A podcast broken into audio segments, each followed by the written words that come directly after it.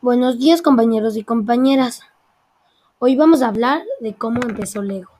Todo empezó en 1932 cuando Ole Kirk Christians abrió un taller en Buil, Dinamarca, para elaborar juguetes de forma artesanal.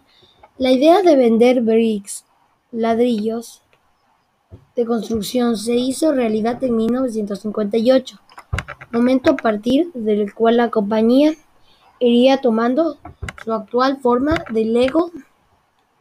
Muchas gracias por escuchar. Adiós.